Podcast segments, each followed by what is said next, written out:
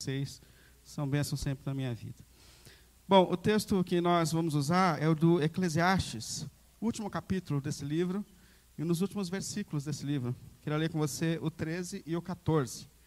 Então, Eclesiastes, capítulo 12, versículos 13 e versículos 14 e versículo 14.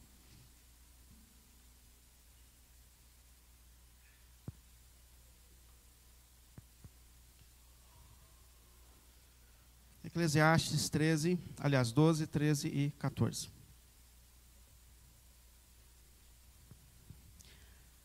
Aquele que, aquilo, agora que já se ouviu tudo, aqui está a sua conclusão. Teme a Deus e guarde os seus mandamentos, pois isso é o essencial para o homem. Pois Deus trará a julgamento tudo o que foi feito, inclusive tudo o que está escondido, seja bom ou seja. Vamos orar?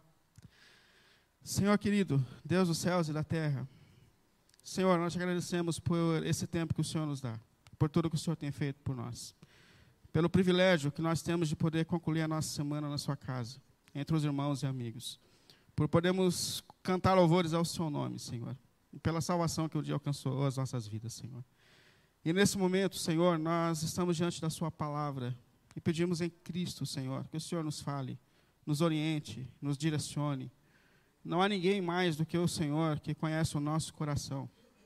E nós nos colocamos diante de Ti, Senhor, e pedimos que, diante do Seu Espírito, na presença do Seu Espírito e pela Sua palavra, nos fale, nos toque, nos oriente, Pai.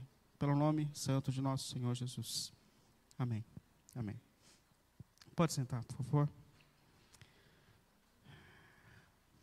Bom, hoje eu queria finalizar essa série que nós fizemos, que nós demos esse tema de o que realmente importa, o que realmente importa. Foi uma série que nós usamos o livro do Eclesiastes como base para as nossas reflexões. E é óbvio que a gente não conseguiu falar a respeito de tudo que o sábio falou nesse livro, porque são muitos princípios, são muitos ensinos, mas a ideia aqui foi a gente se concentrar naquilo que dá sentido à vida, naquilo que realmente importa. Talvez em algum momento a gente volte novamente a esse livro e fale de detalhes que a gente não conseguiu falar dessa vez. E o que nós vimos desse livro? São palavras de um homem sábio, na sua maturidade, que para para falar um pouco ou muito a respeito da sua percepção da vida, do que ele sentiu da vida, do que ele percebeu da existência humana. Ele está diante de um público, diante de um grupo de pessoas, e está falando sobre coisas que realmente dão sentido e valor à nossa existência e à nossa caminhada. E provavelmente o autor desse livro é Salomão. Nós atribuímos normalmente esse livro a Salomão, filho de Davi, que, por incrível que pareça, é um homem que começa a sua história, a sua jornada extremamente bem.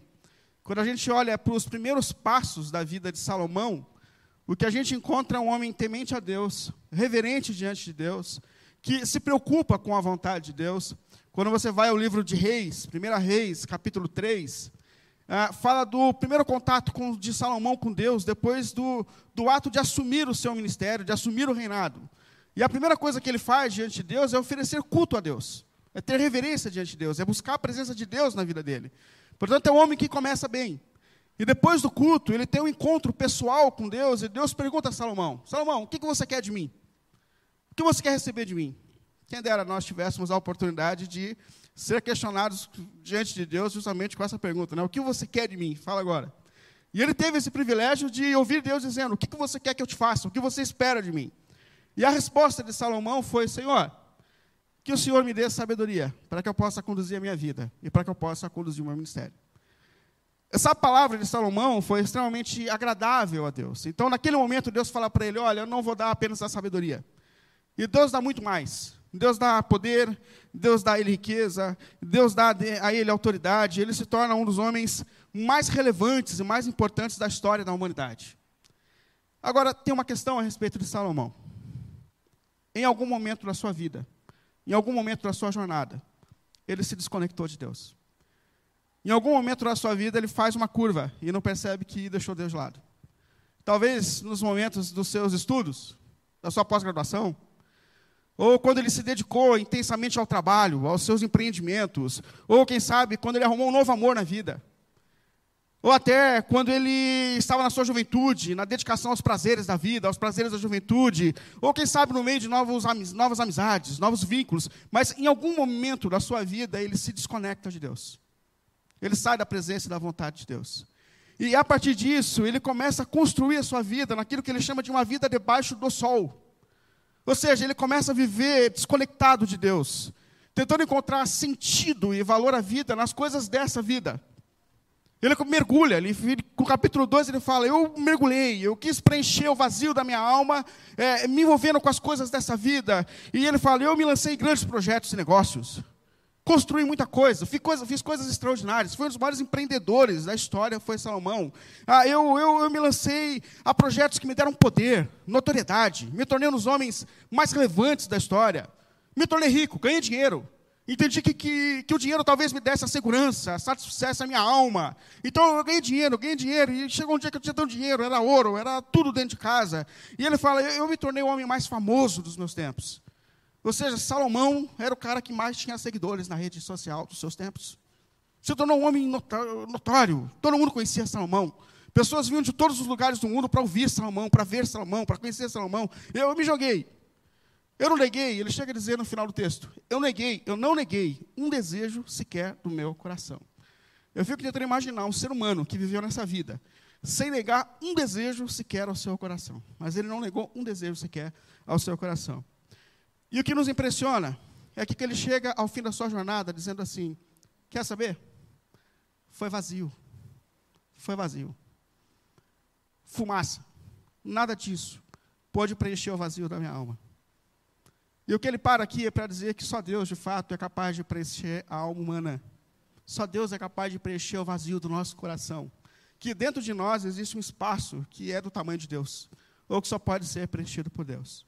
E o que a gente tem visto nesse texto é que essa mesma realidade pode alcançar qualquer um de nós.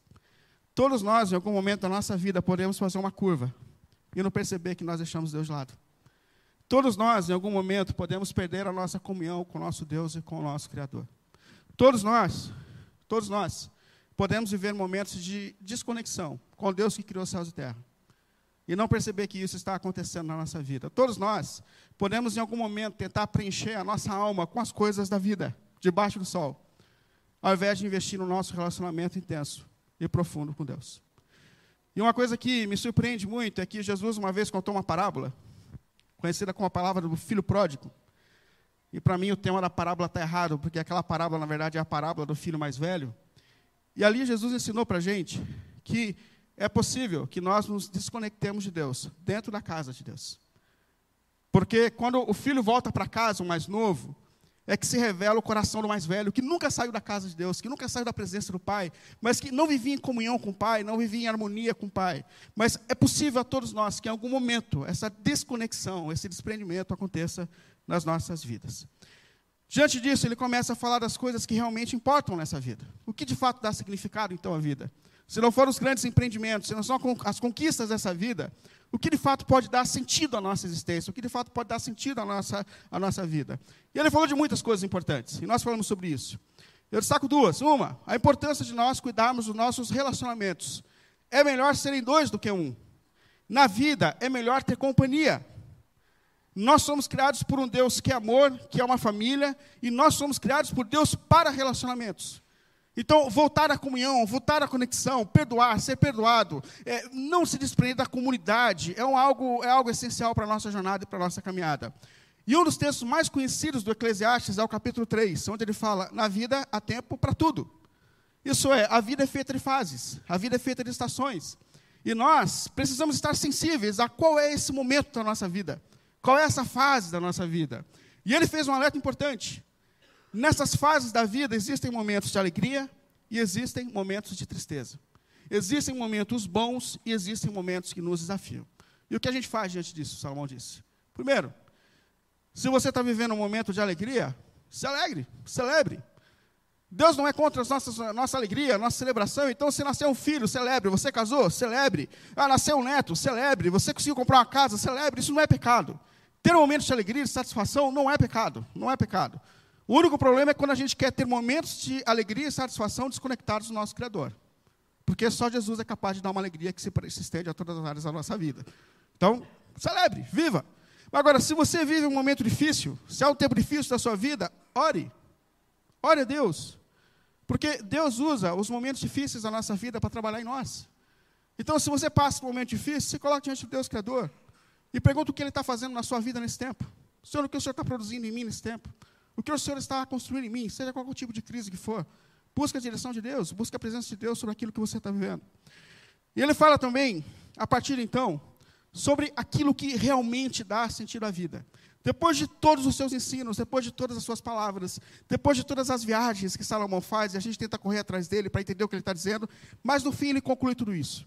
E ele diz assim: Olha, diante de tudo que eu falei, e talvez você não tenha entendido nada, mas diante de tudo que eu falei, o mais importante é Seja uma pessoa temente a Deus e guarde os seus mandamentos.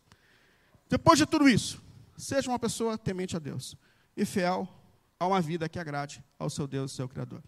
E a primeira reflexão que eu faço aqui é: o que é esse temor a Deus? O que é esse chamado a ter uma vida de temor a Deus? Porque normalmente quando a gente fala de temor, a gente tende a entender que temor é uma conexão de medo, ou seja, tenha medo de Deus, porque Ele vai te pegar em algum momento. Fique esperto. É, tema Deus. Fique assustado com a presença de Deus. Mas não é isso exatamente que o texto diz quando ele fala de temor a Deus. Por exemplo, temor a Deus é um tema sistemático, intenso no livro do Eclesiastes. No capítulo 5, versículo 7, ele falou: tenha temor a Deus, seja uma pessoa temente a Deus. No 3,14, ele fala que Deus tudo faz para que os homens o temam. No 7,18, ele fala a respeito da necessidade de nós termos uma vida temente a Deus.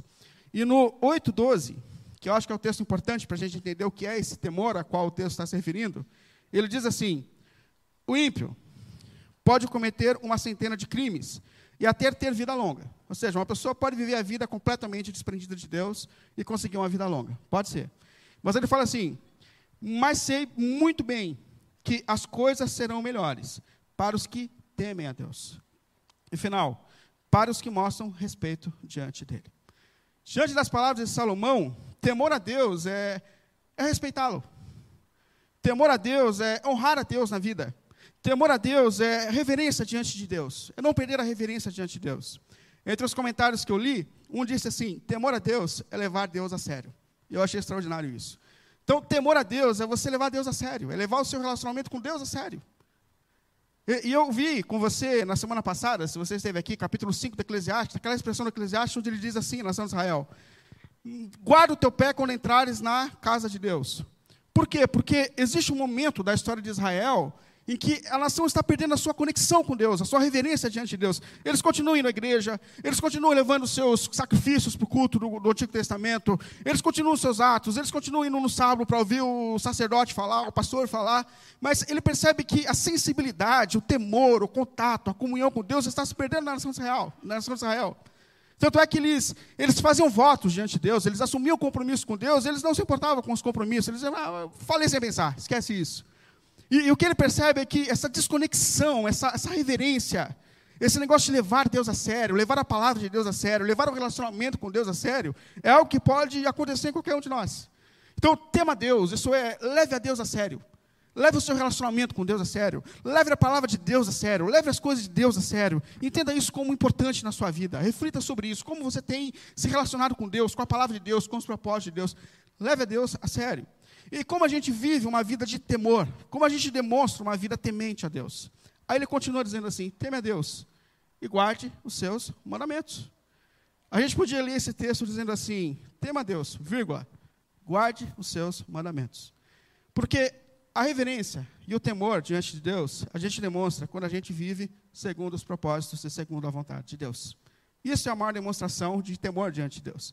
É levar Deus a sério, é levar a palavra de Deus a sério, é viver de maneira que seja agradável a Deus. É importar-se com, com a vontade de Deus.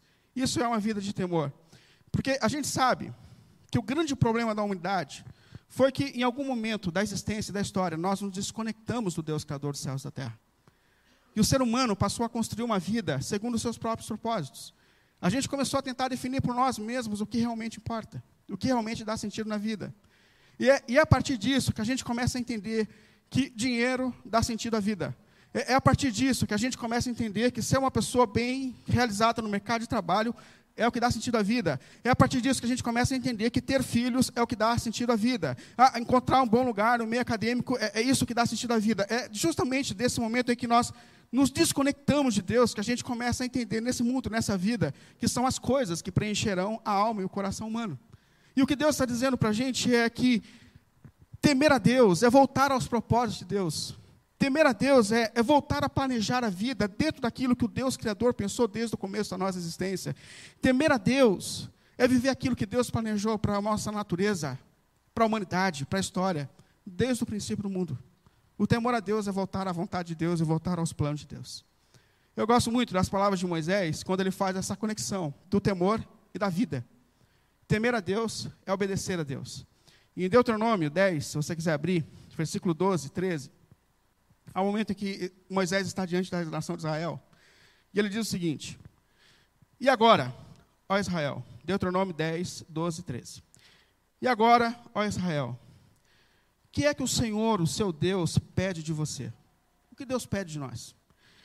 Senão que você o tema, que você tema ao Senhor, que você seja uma pessoa temente a Deus, é, o seu Deus, e que você ande em todos os seus caminhos, e que você o ame e sirva. E mais, que de todo o seu coração, de toda a sua alma, que você obedeça aos seus mandamentos. Percebe a conexão que ele faz? Obedeça aos seus mandamentos, porque isso é para o seu próprio bem. Percebe que Moisés ele está diante da nação de Israel, e justamente no momento em que ele está falando sobre tudo que Deus fez para o seu povo. Ele lembra a nação de Israel que eles não eram nada, que eles eram um povo insignificante, que quando eles desceram para o Egito, eles tinham lá 70 pessoas no máximo, e que eles não tinham nenhum tipo de relevância na sociedade, no mundo, mas que Deus, por sua graça, começa a agir na nação de Israel e faz daquela nação uma nação alvo do seu amor, alvo da sua graça, alvo do seu cuidado, e ele fala sobre tudo que Deus fez na nação de Israel. Aí ele para agora e fala assim: meus irmãos, meus irmãos, diante de tudo que o Senhor fez por nós, o que a gente deve fazer? Como a gente corresponde a essa graça? Aí ele fala que o Senhor pede a você, primeiro, que você o tema, que, o Senhor, que você leve a Deus a sério, que você leve a vontade de Deus a sério, que você corresponda a esse amor, que você corresponda a essa graça, e que você o ame, e que você sirva ao Senhor. Isso aqui é tão importante porque a obediência de quem entende a graça de Deus não vem por obrigação, não vem por temor de medo, mas vem sempre como uma resposta a tudo aquilo que Deus tem feito nas nossas vidas, na nossa história. Então, que você ame ao Senhor, que você sirva ao Senhor. E a conexão aqui é que amar para Deus, amor na linguagem de Deus, é vida, são atos.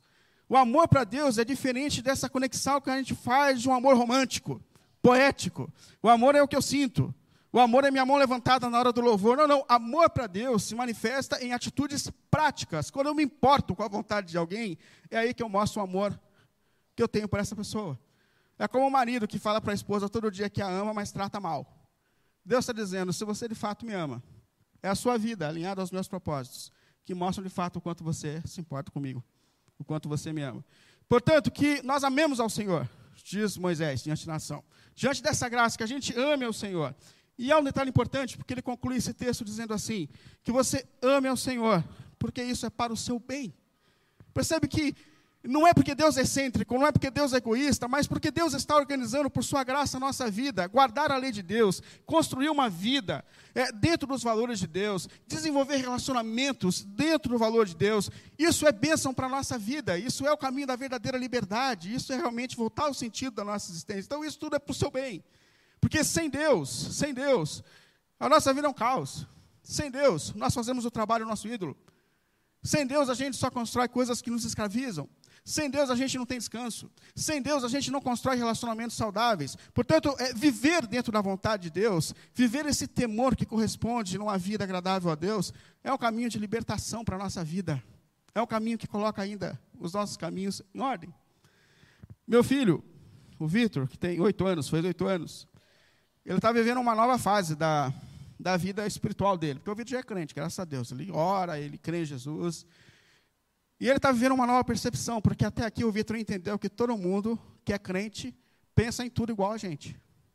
E agora que ele está descobrindo, ele fala, pai, tem gente que não guarda o sábado, mas quer de Jesus. Pai do céu, ele falou esses dias para mim, a gente foi em tal lugar, E teve uma pessoa que é de Jesus e que comeu uma carne de porco, pai. eu achei engraçado ele falar isso. Porque agora que ele está descobrindo que existem diferentes confissões de fé, e eu tive que sentar com o Vitor e falar, filho, calma, peraí. Né? A gente é salvo pela graça de Deus, Deus tem filhos em vários lugares, e cada um tem uma percepção diferente de alguns detalhes, tal, mas isso é importante para a gente, então, então não é assim e tal. Mas ele falou assim, pai, está errado, está errado. Se você ama Deus, você tem que fazer aquilo que Deus, Deus manda, e ponto final. Tá bom, filho, a gente vai resolvendo isso aos poucos. Mas na consciência infantil dele é, quem ama Deus, faz aquilo que Deus espera. E na consciência que eu percebo aqui na palavra de Deus é justamente isso. Que temor a Deus, amor a Deus se manifesta numa vida que se organiza a partir dos propósitos de Deus e a partir da vontade de Deus. E eu gosto muito dessa parte que diz que essa vida de temor e de respeito a Deus é bênção para nós mesmos. Isso é graça de Deus sobre a nossa vida. Isso é manifestação do cuidado de Deus sobre a nossa vida. No livro de Provérbios, que também é um livro de sabedoria, provavelmente Salomão também disse assim, Provérbios 14, 26. Aquele que teme ao Senhor, aquele que tem uma vida de temor ao Senhor, possui uma fortaleza segura, refúgio para os seus filhos. O temor do Senhor é a fonte da vida e afasta das armadilhas da morte. Percebe que temer a Deus é construir uma fortaleza é construir a vida diante de uma fortaleza do cuidado, do amor de Deus. E detalhe, a, a, vida piedosa de pais que se importam com a vontade de Deus e com a lei de Deus, abençoa os seus filhos. É construção de uma vida que abençoa os seus filhos.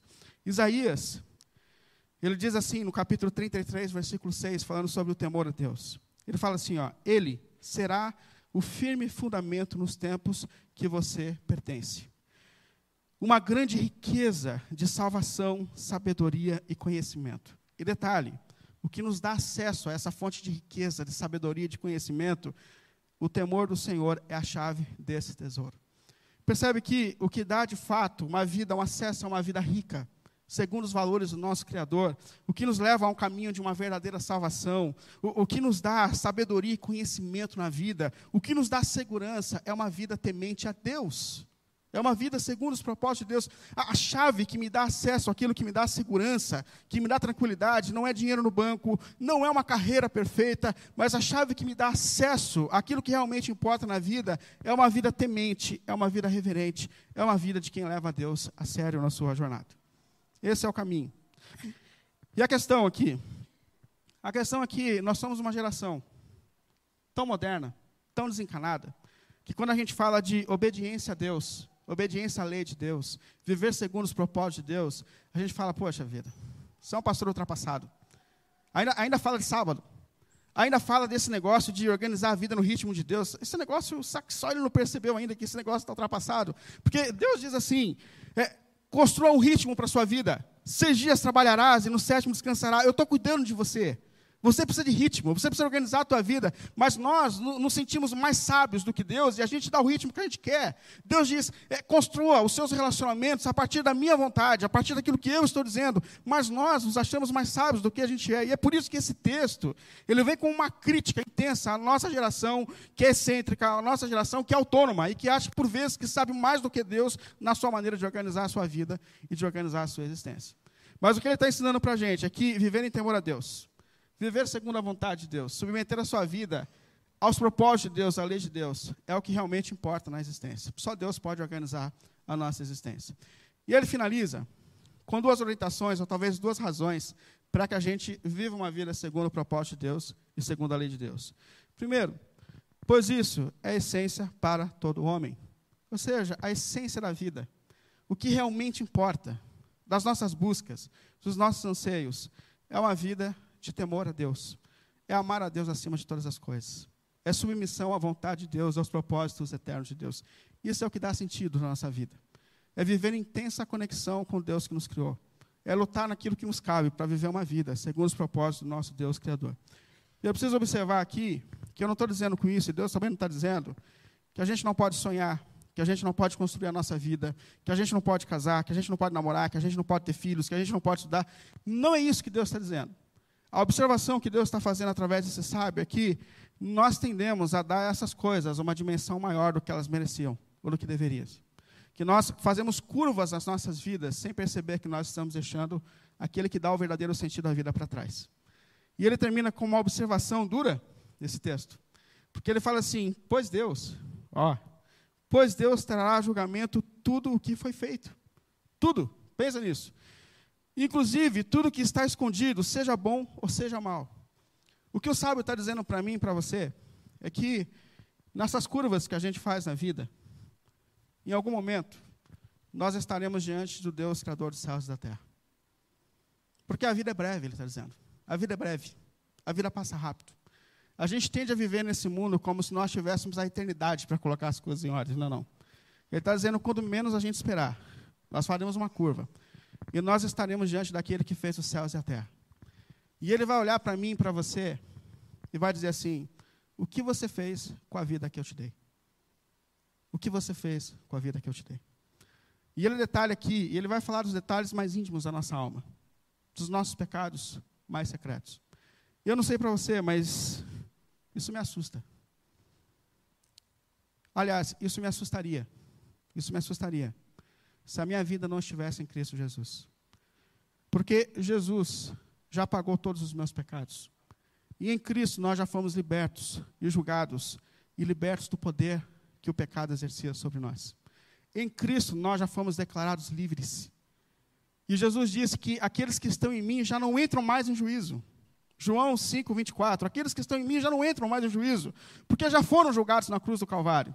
Já foram libertos. Jesus é o Cordeiro de Deus que foi morto mesmo antes da, da fundação do mundo.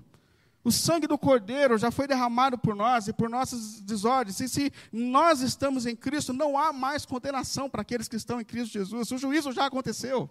Nós somos libertos, nós somos salvos pela graça de Jesus, pelo sangue de Jesus derramado naquela cruz. Não há mais condenação sobre a sua vida, não há mais juízo a se passar. Agora, a grande questão que o sábio traz sobre nós é: o que nós faremos diante dessa graça que alcançou a nossa vida? O que nós faremos diante do que Cristo fez por nós? O que nós faremos da nossa história, da vida que Deus nos dá? E talvez, e eu concluindo dizendo isso, talvez, talvez, para alguns hoje seja um tempo de reencontro com Deus. Porque em algum momento você fez uma curva e você percebeu ou não percebeu que Deus ficou para lá. Que você se desconectou do Criador e você começou a construir uma vida longe dos propósitos de Deus, longe da vontade de Deus. E talvez hoje Jesus, mais uma vez, por sua graça, venha ao seu encontro para te reencontrar e para te colocar em pé de novo, em comunhão com o seu Deus e com o seu Criador. Talvez, para alguns, seja um momento de a gente refletir sobre aquele que realmente importa.